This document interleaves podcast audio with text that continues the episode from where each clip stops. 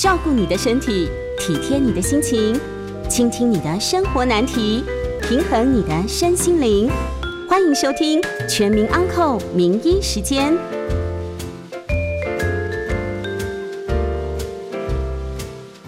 Hello，各位听众，各位海内外的亲朋好友，这里是九八新闻台，欢迎收听每周一到周五晚上八点播出的《全民安扣》节目。我是振兴医院耳鼻喉部李伯宏。非常开心能够在这边跟大家请安。我们将在半点过后接听大家的扣印有相关问题欢迎打电话进来。预告扣印专线是零二八三六九三三九八零二八三六九三三九八。那么今天要跟大家讨论的主题是，亲爱的。我的鼻中隔弯曲了。今天要告诉大家，人类的始祖亚当跟夏娃，他们有没有鼻中隔弯曲啊？还要告诉大家，鼻中隔弯曲的手术要怎么做，才能够伤口小、不疼痛，而且呢不会再复发。已经连续下了好几天的雨，每天上班我都看到许多病患呢。为了进行 PCR 的检测，或者呢要等待疫苗的施打，在雨中的屋檐下排队，心里面非常的心疼。但愿今年会是一个不缺水，而且呢风调雨顺的一年。疫情升温，感受最深刻的，其实就是我们耳鼻喉医医师了。大家还记得吗？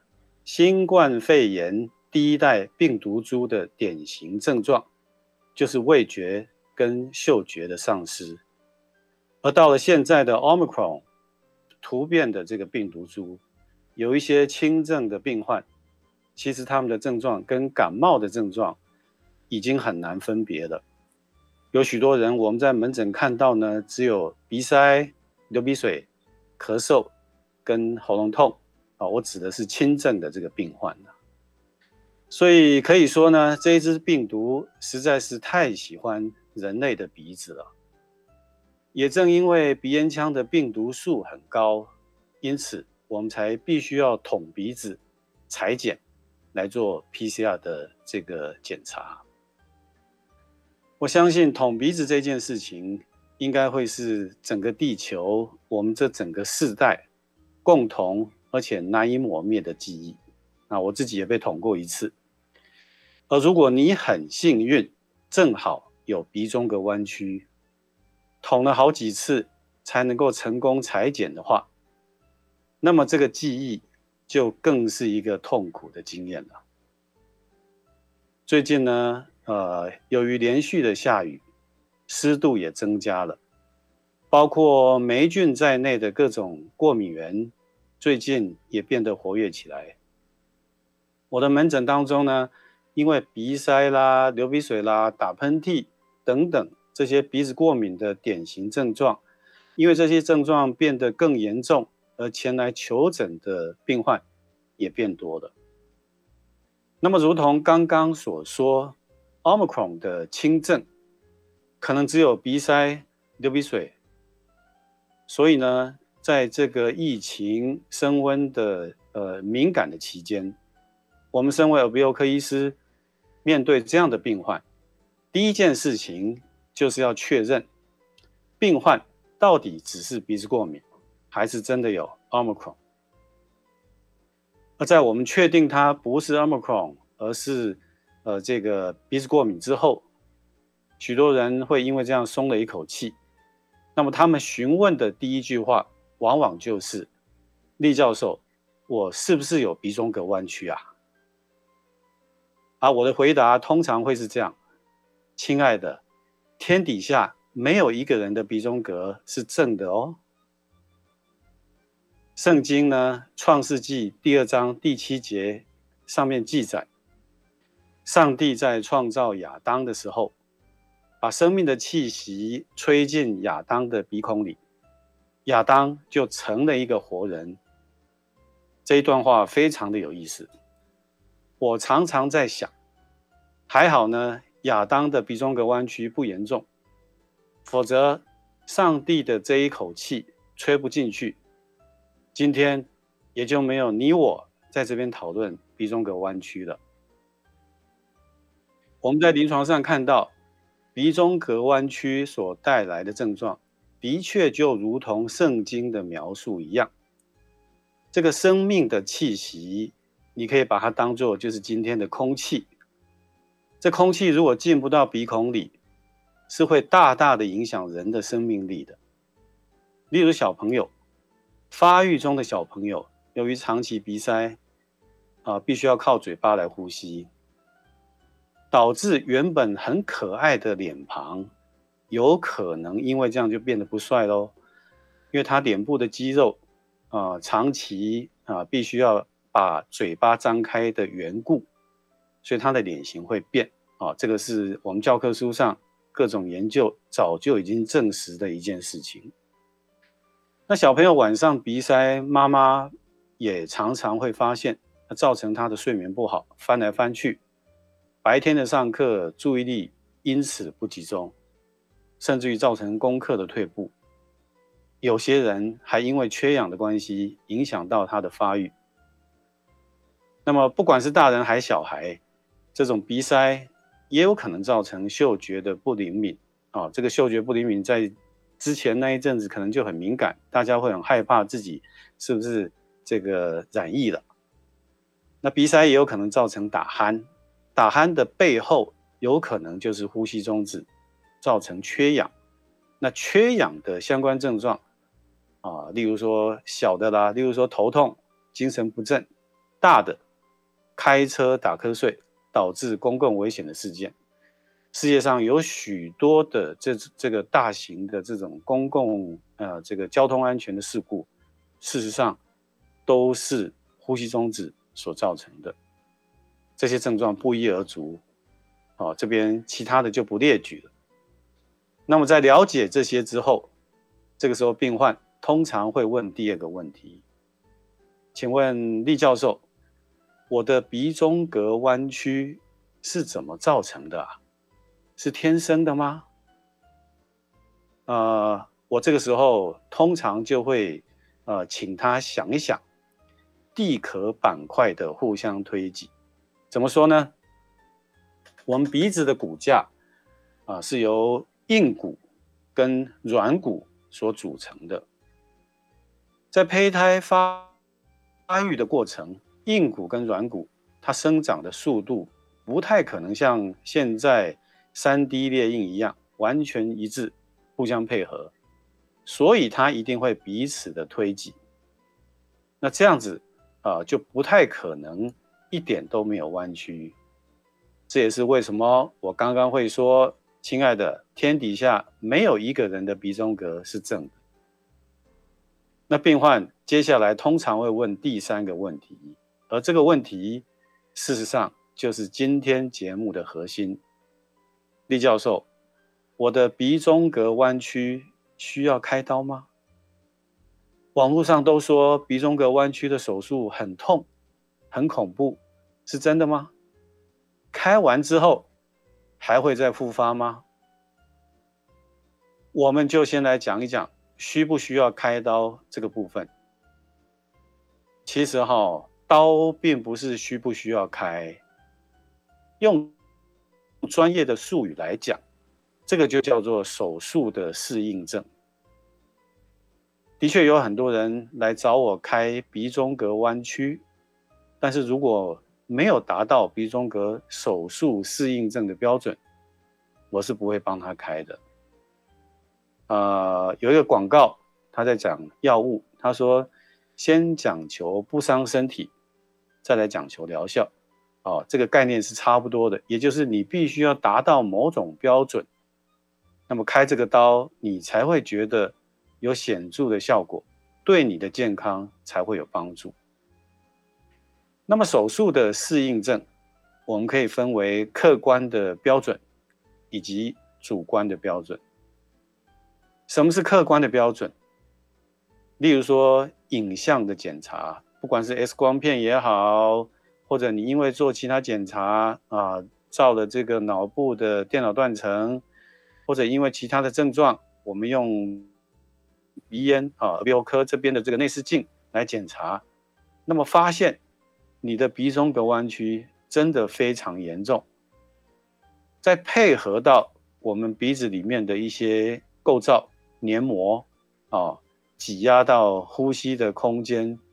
啊、有些更严重的啊、除了鼻中隔弯曲之外，它还有慢性的鼻窦炎，产生息肉。那这个息肉的产生，在现代的科学已经证实，也有基因的这个影响。关于基因呢，我们待会还会有这个进一步的说明。那不管怎么说，这种结构性的问题，恐怕就要用手术的方式才能够改善。也就是说，我们先要把它破坏掉，再把它重建，然后才能达到我们所需求的功能上的改善。那对于鼻中隔弯曲来讲，功能上的改善，当然就是呼吸的这个进步，不会造成，再也不会造成鼻塞。因为如果鼻中隔弯曲同时又合并有呼吸中止、严重缺氧，那可能就真的非开刀不可了。因为假设缺氧不矫正，医学的研究已经证实，这种缺氧，脑血管跟心血管损伤的几率是会比别人高的。换句话讲，脑部的中风啦、啊、心肌梗塞啦、这等等脑心的这个疾病的发生率，可能就比别人危险了。那刚刚讲的就是客观的这个标准。而什么是主观的标准呢？很简单，就是前面所说的你自己的感觉。如果你自己感觉是有鼻塞的，那么你自己也知道它已经影响到你的睡眠，甚至于嗅觉，然后造成头痛、白天的精神不济等等，这个很可能啊，就是已经有缺氧的这个情形。那这个就是所谓的主观的标准，所以你必须要符合客观标准，那么你自己主观的感受啊，也的确让我们知道你有这些症状，我们才会考虑啊，是不是需要呃用这个手术的方式来帮你治疗。题外话，也有人呐啊，这个一辈子他就是鼻塞得很严重。那明明他已经达到了客观的标准，呃，可是呢，他就是一直没有用手术的方式来解决。那这这样的状况也大有人在了，因为大家都知道哈，西医的治疗不外乎就是药物以及手术。我通常都会建议药物治疗三个月，那么再看看要不要手术。根据我自己的临床经验，很多人到头来还是会决定手术的，因为有些人他是这个常年型的过敏啊，也并不是季节性的，他一年到头都过敏，所以他必须要一直依赖药物，也就是他药物一停，可能过不久，这个鼻塞的症状就会来了。最主要就是因为他不只是过敏，还有这种结构性的。鼻中隔弯曲的问题，呃，因为这样的缘故，呃，很多人呃，他不愿意长期用药。我想这个应该是大家的基本的共识了。呃，没有人长期想要用药，所以到头来，许多人都会决定要呃进行手术。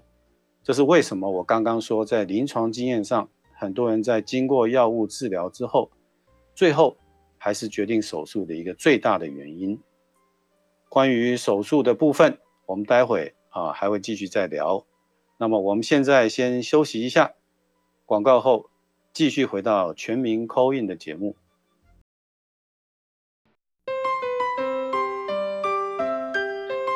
欢迎回到九八新闻台全民安扣节目，我是正兴医院耳鼻喉部李博宏。今天跟大家谈的题目是鼻中隔弯曲。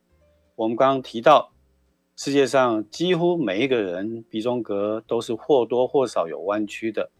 但是并不是所有的鼻中隔弯曲都需要手术。你必须要符合客观的标准，并且你自己要有一些主观的症状，那么我们才会考虑，并且我们会先建议呢，先用药物三个月，再来看要不要进行手术。那很多人在谈到手术，第一个问题就会问李教授啊，这个手术会不会痛？事实上呢，在门诊啊、不要说手术，任何一个程序，每个人关注的哈，不管他有没有讲出来，我们看眼神就知道他的问题就是啊，这个会不会痛啊？其实每个人感觉的差异性很大，因为痛感呢是非常主观的。同样的一个手术或程序，有些人觉得完全不痛，有些人就觉得极度的痛苦。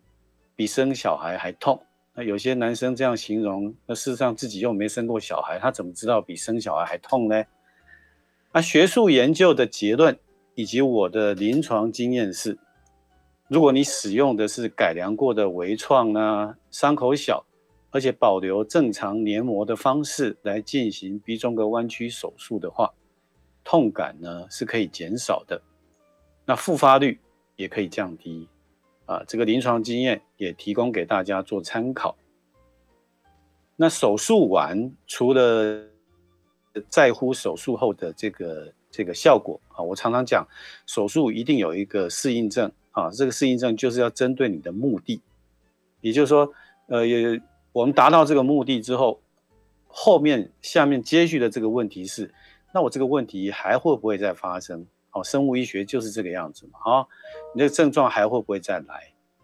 所以我们就来谈一谈手术后鼻中隔手术后会不会复发的这一件事。那我们要来讲的是一个因为爱猫而开了三次刀的真实的一个小故事。曾经呢，有一位小美女来找我进行鼻子的手术，那我详细问诊之后发现，她其实之前已经开过了三次刀，而且都开得很好。但是都复发了，我进一步追问才发现，复发的原因就是因为她养了好几只猫。怎么说呢？我分析给这位小美女听啊，我说，你知道鼻子过敏跟环境因素是有很大的关系的。那这个环境因素可以分为外在环境以及内在环境。内在环境就是我们刚刚有说到一点点的，就是基因，这个你改变不了的。哦，身体发肤受之父母，那你只能从外在环境来着手。那这一次我如果帮你开刀，开完之后，如果你的外在环境还是没有改变，环境中还是充满了因为养猫而产生的过敏源，这些过敏源肯定会不断的刺激，造成鼻黏膜的增生，乃至于肥厚。那我跟他保证，开完刀之后一定复发。听到这边你就知道，换句话来讲，开刀之后不管什么刀哦，哈，开刀之后是不是复发，自己也要负非常大的责任。题外话，好，例如说口腔癌，那很多病患开完之后还是不断的继续抽烟、喝酒、嚼槟榔，那怎么办？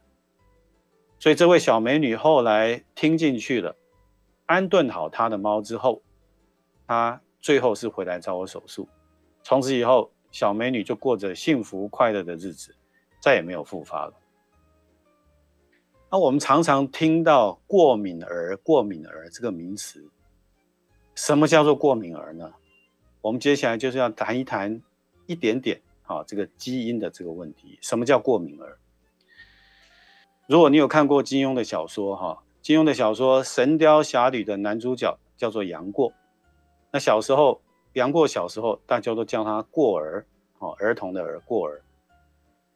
另外一部小说《倚天屠龙记》的女主角叫做赵敏，小时候大家都叫赵敏叫敏儿。那过儿跟敏儿如果结婚，生下来的孩子就叫做过敏儿。哦，这是一个广告啊所开的一个玩笑，我觉得很有意思。研究显示，底下就是重点了。如果杨过有过敏，赵敏也有过敏，那么他们的第一个宝宝就有三分之二，相当于百分之六十七以上的这个几率会是过敏儿。第一个宝宝，那如果第二个宝宝，也就是说杨过有过敏，赵敏也有过敏，他的宝第二个第二个宝宝是过敏儿的几率，甚至于会高达百分之九十到百分之一百。啊，这个就是基因在过敏上面的一个一个影响。不过各位金庸迷可以放心啦，杨过在宋朝，啊，赵敏在明朝，所以两个人肯定是不可能结婚的，也就不会生下过敏儿了。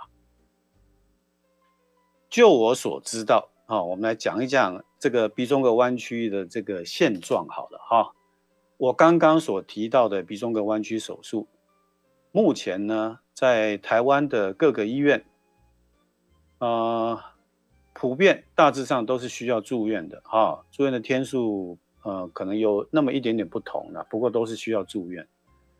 啊，我晓得许多的个案。啊，特别是在像台北啦、六都这样的一个都会区啊，其实台湾现在城乡差距也不大，所以大家在必须要认真工作养家养家活口的这个情况之下，实在是抽不出时间来接受这个手术啊，这个我都理解啊，我也觉得说很佩服大家啊，这样子认真在打拼啊，如果你真的是。呃，例如说哈，你真的是像我们刚刚所描述的，啊，你是那种常年型的这种鼻中隔弯曲啊、过敏啊，那你用药之后还是会停，你又不希望一辈子用药的话，那你希望用手术的方式来得到鼻子的缓解啊，鼻子症状的缓解啊，我们其实还是有其他的选择啦，啊，例如说镭射手术，例如说无线射频手术。这个都是花一点点时间，例如说十几分钟，啊，当然前后准备，呃，这个算下来，你可能还是需要呃一个钟头左右的哈。那这些手术是可以不用住院的，我们就叫门诊手术。不过这边要特别强调哈，呃，这两个手术呢都无法针对鼻中隔弯曲来进行矫正。换句话讲，如果你的鼻中隔弯曲很严重，纵然在这个软组织的部分，啊，也就是黏膜的部分，它有点消肿了，那但是呢，呃，将来有可能啊，这个呃，就像刚刚讲那个小美女好的啦，她如果还是有这个碰到过敏源，还是有可能会肿胀。啊，反过来讲，这个对于十八岁以前脸部还没有发育成熟，还不适合进行鼻中隔弯曲手术的青少年个案，还有刚刚说的上班族没时间住院。哦，这个就是一个不错的替代方案，哎，也提供大家做参考。我们再来讲一讲哈，呃，我们老一辈的这个银发族的朋友常常喜欢讲啊，其实广告有一句叫做“瓜嘎威五连带关黑”哈，我在门诊哈，许多银发族的朋友就喜欢说啊，对了，耳朵、鼻子、喉咙都有连带关系，研究已经证。证实有些人的耳鸣跟呼吸中止的症候群两者之间是有高度相关性的。我自己的临床经验也显示，哈，有少数的耳鸣个案，在经过包括鼻子手术在内的这种治疗，改善了他的呼吸中止缺氧的这个症状之后呢，耳鸣也缓解，甚至于消失了。当然，这一种这个状况不多。比例上来讲不多，可是真的存在。那也有一些这个呃国内外的研究也指出有这样的一个呃现象。那虽然两者之间并没有必然或者绝对的关系，什么意思呢？也就是说，这个刚刚讲这种相关嘛，哈，耳鸣跟呼吸终止相关，在统计学哦，最近这个呃这一两年。呃，这个疫情的关系，大家对于统计学、流行病学应该呃都很熟悉，有一些概念。就统计学上讲相关，不代表它有因果啊。就是呼吸中止跟耳鸣相关，它只是去发现说，哎，好像呃有耳鸣的人比较同一个人身上啊，我们另外一个讲法叫共病，好，就是共同的共疾病的病，相关或者说共病。也就是说，他们比较容易在同一个人身上找到呃这两个疾病或这两个症状。也就是说，耳鸣跟呼吸中止虽然相关，但不代表两者之间一定有谁啊造成谁啊，并不不见得有鸡生蛋的这个这个必然的关系，哈，绝对的关系。但是由我刚刚所提供的这种少数的个案，耳鸣的这种状况，在鼻子手术治疗呼吸中止之后，他的耳鸣真的减缓或者消失，啊，也有可能是间接的的。例如说，在鼻子手术啊、这个之后，他的睡眠改善了。我对于我的门诊中来求诊的耳鸣个案，我第一个交代的并不是要他吃药，而是要他好好的睡觉。那这样的一个现象，就呼应了刚刚所说的哈，呃，某些研究的结论。这边呢，也一并提供给大家做参考。啊，我们接着呢，要再休息一下，广告之后要接听大家的 call in，啊，欢迎询问我们呃各种相关的问题了哈，我会为大家解答。call in 专线是零二八三六九三三九八零二八三六九三三九八。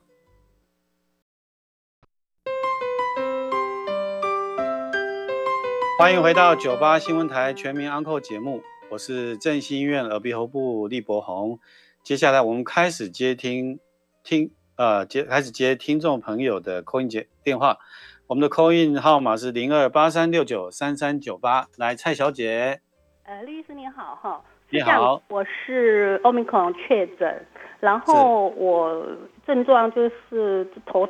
头比较痛，然后没有发烧，然后喉咙没有痛，是喉咙痛是因为咳嗽引起的，是是是，然后是口腔上还有三个破洞比较严重，然后都是脸很明显鼻涕，哦 okay, 后来是去做那个 PCR 就是确诊嘛，然后通知医院通知我要吃要不要排那个分流吃那个抗病毒的药，那后来因为那时候我去给医生。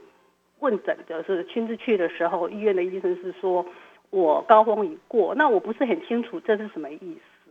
那我又想我说确诊，听说是超过什么五天还是几天吃抗病毒的药就效果不是很明显还是怎么样？那我又想说我就没有去吃。那我这样请问李医师的意思就是说，那我没有吃抗病毒的药，这样子会不会后遗症比有吃？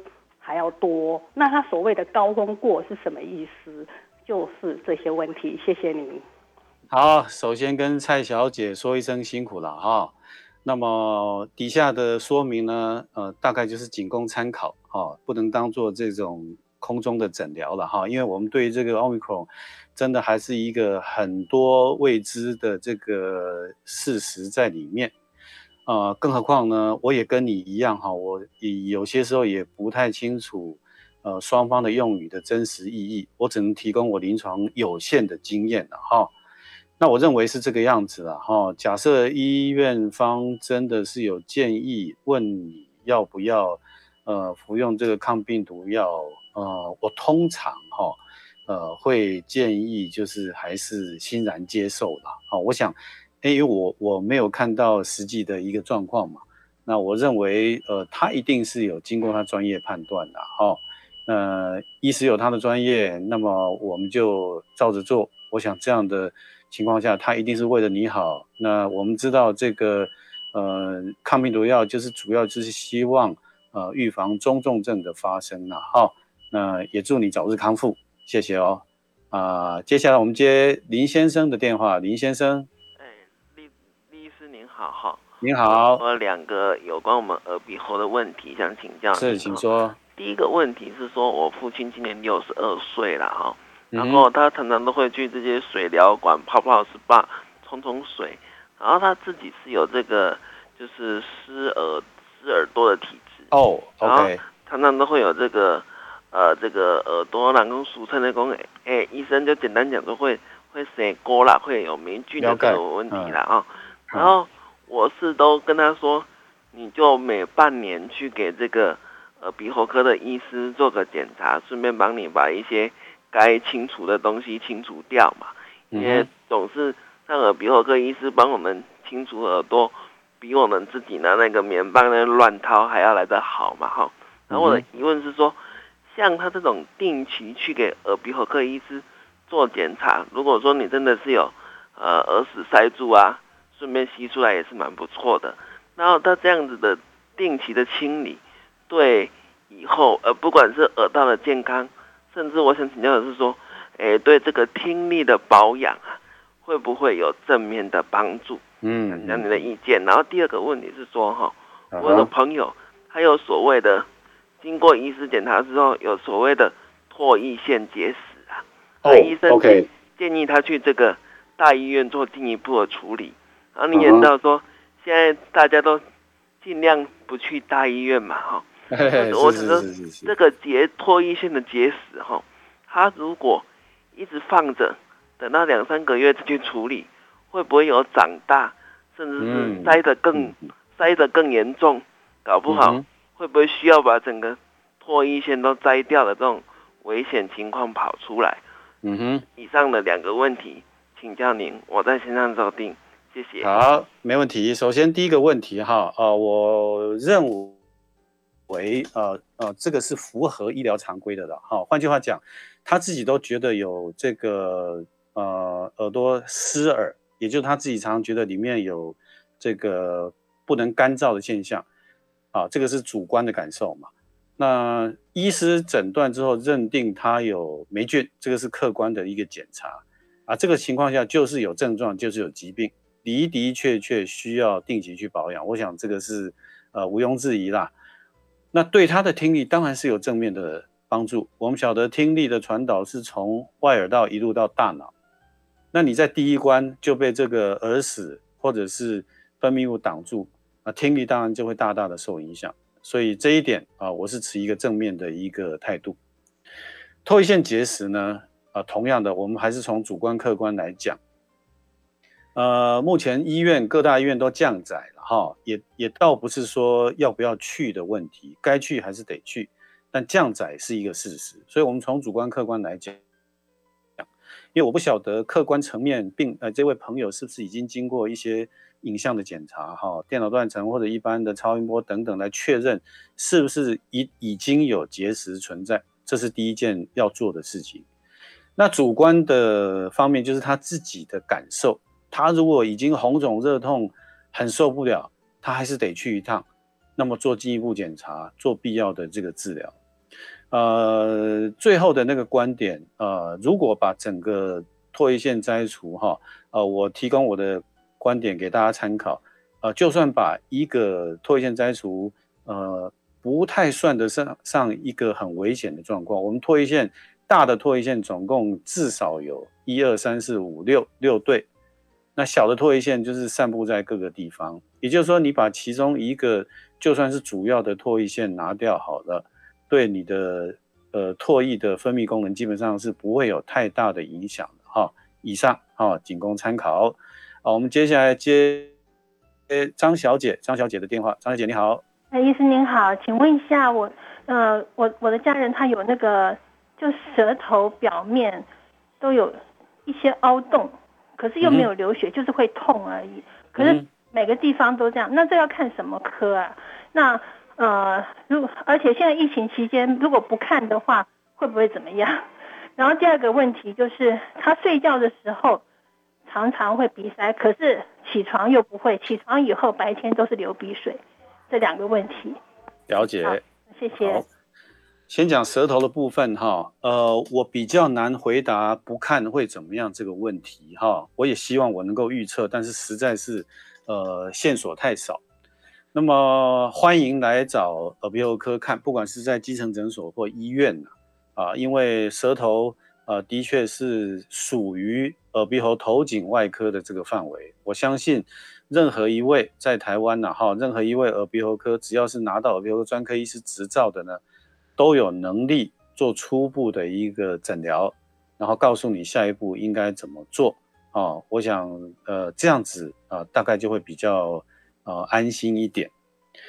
睡觉的时候鼻塞程度会增加啊，这个的确你提到的是一个呃已经得到研究证实的一个现象啊，最主要就是地心引力的关系了。好，我们的呼吸道。在躺下去之后，虽然呼吸道呢有些地方是比较坚硬的架构，像气管，可是有些地方是没有骨架来支撑的，像软腭，我们讲那个小舌头啊，嘴巴张开那个小舌头，呃，这个声乐家唱歌的时候，那个小舌头会震动的哦。卡通影片是这样画的，那个小舌头躺下去就会往后塌，舌根也会往后塌啊。这样的现象，呃，有些时候会让你觉得啊、是鼻塞啊，不见得一定是鼻子本身的问题，所以比较能够解释为什么躺下去才会觉得鼻塞，因为你鼻子虽然气进去了，在你躺着的情况下。呃，软口盖也就是小舌头，或者是舌根往后掉，它第二关阻碍了啊，让空气进不去，会让你有一种感觉，好像你是鼻塞的。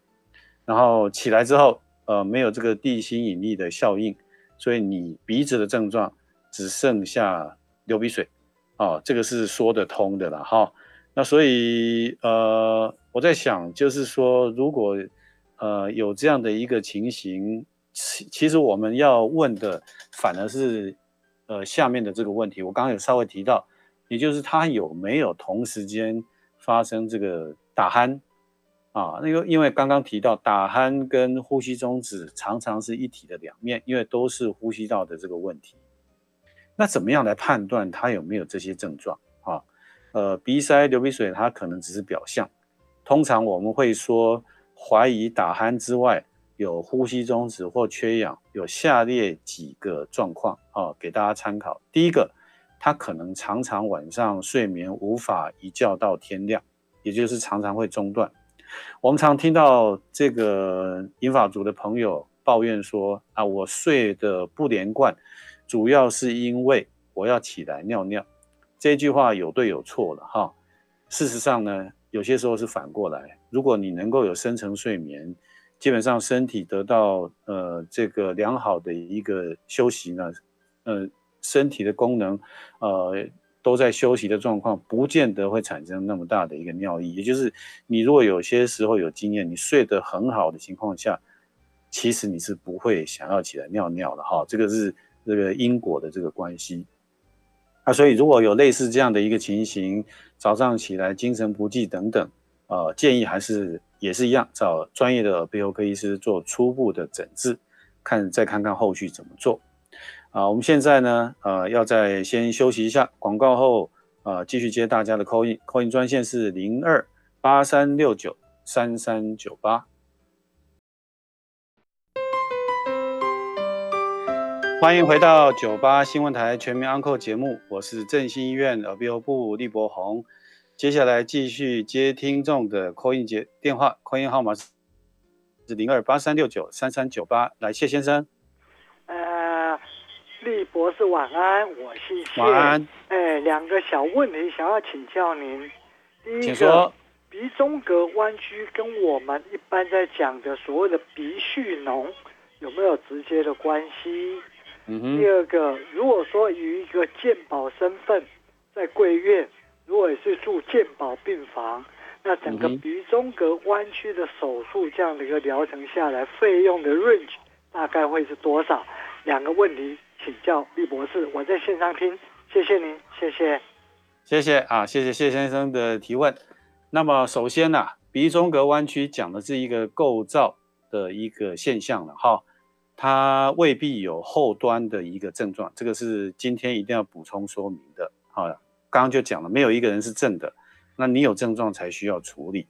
那鼻中隔本身会带来的症状，大概就只有鼻塞、鼻蓄脓，就是一般呃白话所说的哈，就是这个浓鼻涕的哈，它指的啊是例如说鼻炎或者鼻窦炎哈，鼻炎跟鼻窦炎不见得相同啊哈，鼻窦炎就是我们鼻窦啊，鼻窦是什么意思？头骨有一些骨头的空腔。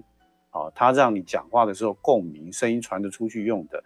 如果感冒造成细菌感染或者病毒感染，里面化脓了，有浓鼻涕啊，这个叫鼻窦炎。啊，鼻炎可能还没有侵犯到鼻窦这个构造，所以你有鼻炎啊，各式各样的鼻炎啊，你有各式各样鼻窦炎所造成的鼻蓄脓，那这个跟鼻中隔弯曲两者不见得有呃相关性的啊，所以两个是不一样的一个状况。啊，这是首先回答第一个问题。那么第二个问题哈，我想就牵涉到呃一些变数了哈。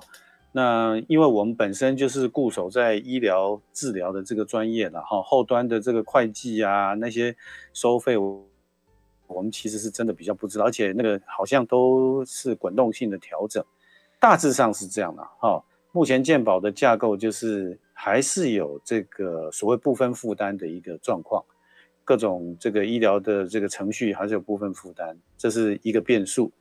那第二个变数就是住院病房的等级啊，单人房呢，哈，刚刚设定的条件是健保房嘛，哈，那健保房基本上就没有那病房费的一个状况。那最后呢，现在卫福部也在推动啊，有些自费耗材的一个标准化的一个建立。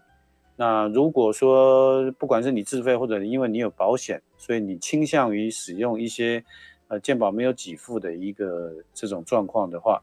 那么费用啊、又有一些这个其他的这这个这个加成啊哈。那不过我听这个病患来讲，假设的哈，你都是在这个健保的架构，那也不考虑其他的伙食费，单纯就医疗本身的话，好像这个部分负担呃这一部分啊费用，听说是在这个几千块了，就是听说是五千块以内。啊，不过这个仅供参考哦，这个可能还是要详细去呃做一个确认啊啊，希望这个有解答到您的问题。那我们再来接听林先生的电话，林先生你好，李医师您好哈，您好，两个问题请教您哦，一个问题是有关于我们间的鼻中隔弯曲哈，我接替上一个先生所提问的，再进一步请教您哦。好的，如果是有这个鼻中隔弯曲的患者。他一旦罹患了鼻炎，或者是您刚讲的鼻窦炎，会不会因为他的鼻中隔比一般人更弯曲一点点，导致你的这些鼻涕不容易啊排得干净，导致鼻窦炎的加重？虽然说他没有直接的鼻中隔弯曲跟鼻窦炎没有直接的关系，但是有鼻中隔弯曲的人，他会不会让原本的鼻窦炎变得更加重？这是我第一个问题哈。第二个问题是说。诶、欸，我刚有提到说，这个我父亲有这个湿耳朵的这个问题哈，我想进一步提问哈。那如果说洗完澡啊，或者是去泡这个 SPA，泡完以后，我们有没有什么妙招？或者在泡的过程当中，戴个耳塞啊，或泡完之后用吹风机的微风把耳朵稍微让它干燥一点，是不是能够有助于降低这个发霉情况的产生？以上两个问题请教，我再这样收听，谢谢。谢谢提问。那么鼻中隔会不会让脓比较不容易流出来？我们临床上的经验跟概念是不见得啦，但是鼻中隔会让我们在进行鼻窦炎手术的时候难度增加，是真的。所以有些时候你会听到说啊、有些有有些人他有鼻窦炎。那么他的手术会除了鼻窦炎的内视镜手术这个项目之外，也包含了鼻中隔弯曲的手术。原因就在这里，因为假设我们没有把通道先打通，那么要进行旁边的这个鼻鼻窦的这个呃程序呃难度会增加。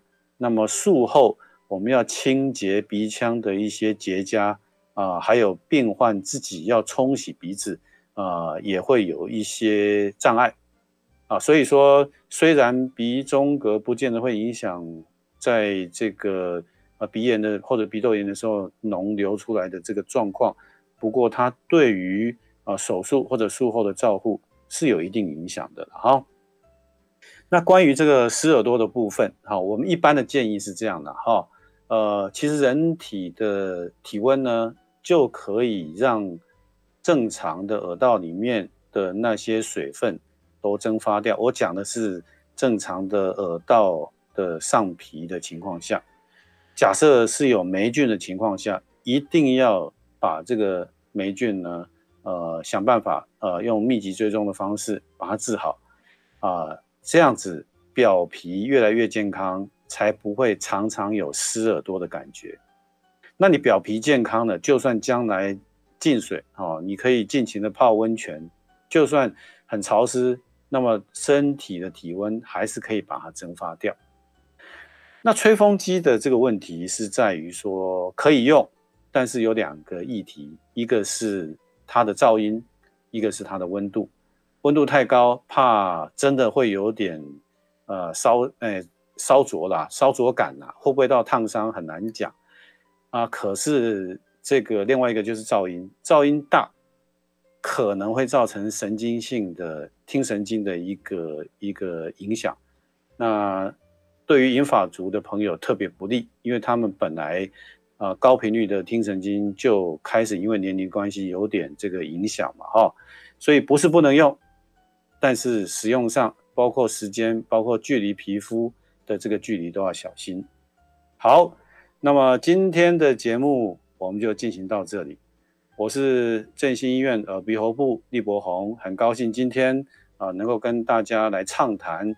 呃，关于呃鼻中隔弯曲，呃各式各样前端后端的问题，还有其他一些相关的问题，也非常谢谢大家今天的收听。那么端午节快到了，呃，在这边也祝大家端午节快乐，雄黄护体，这个是百毒不侵。我们下次再见，拜拜喽。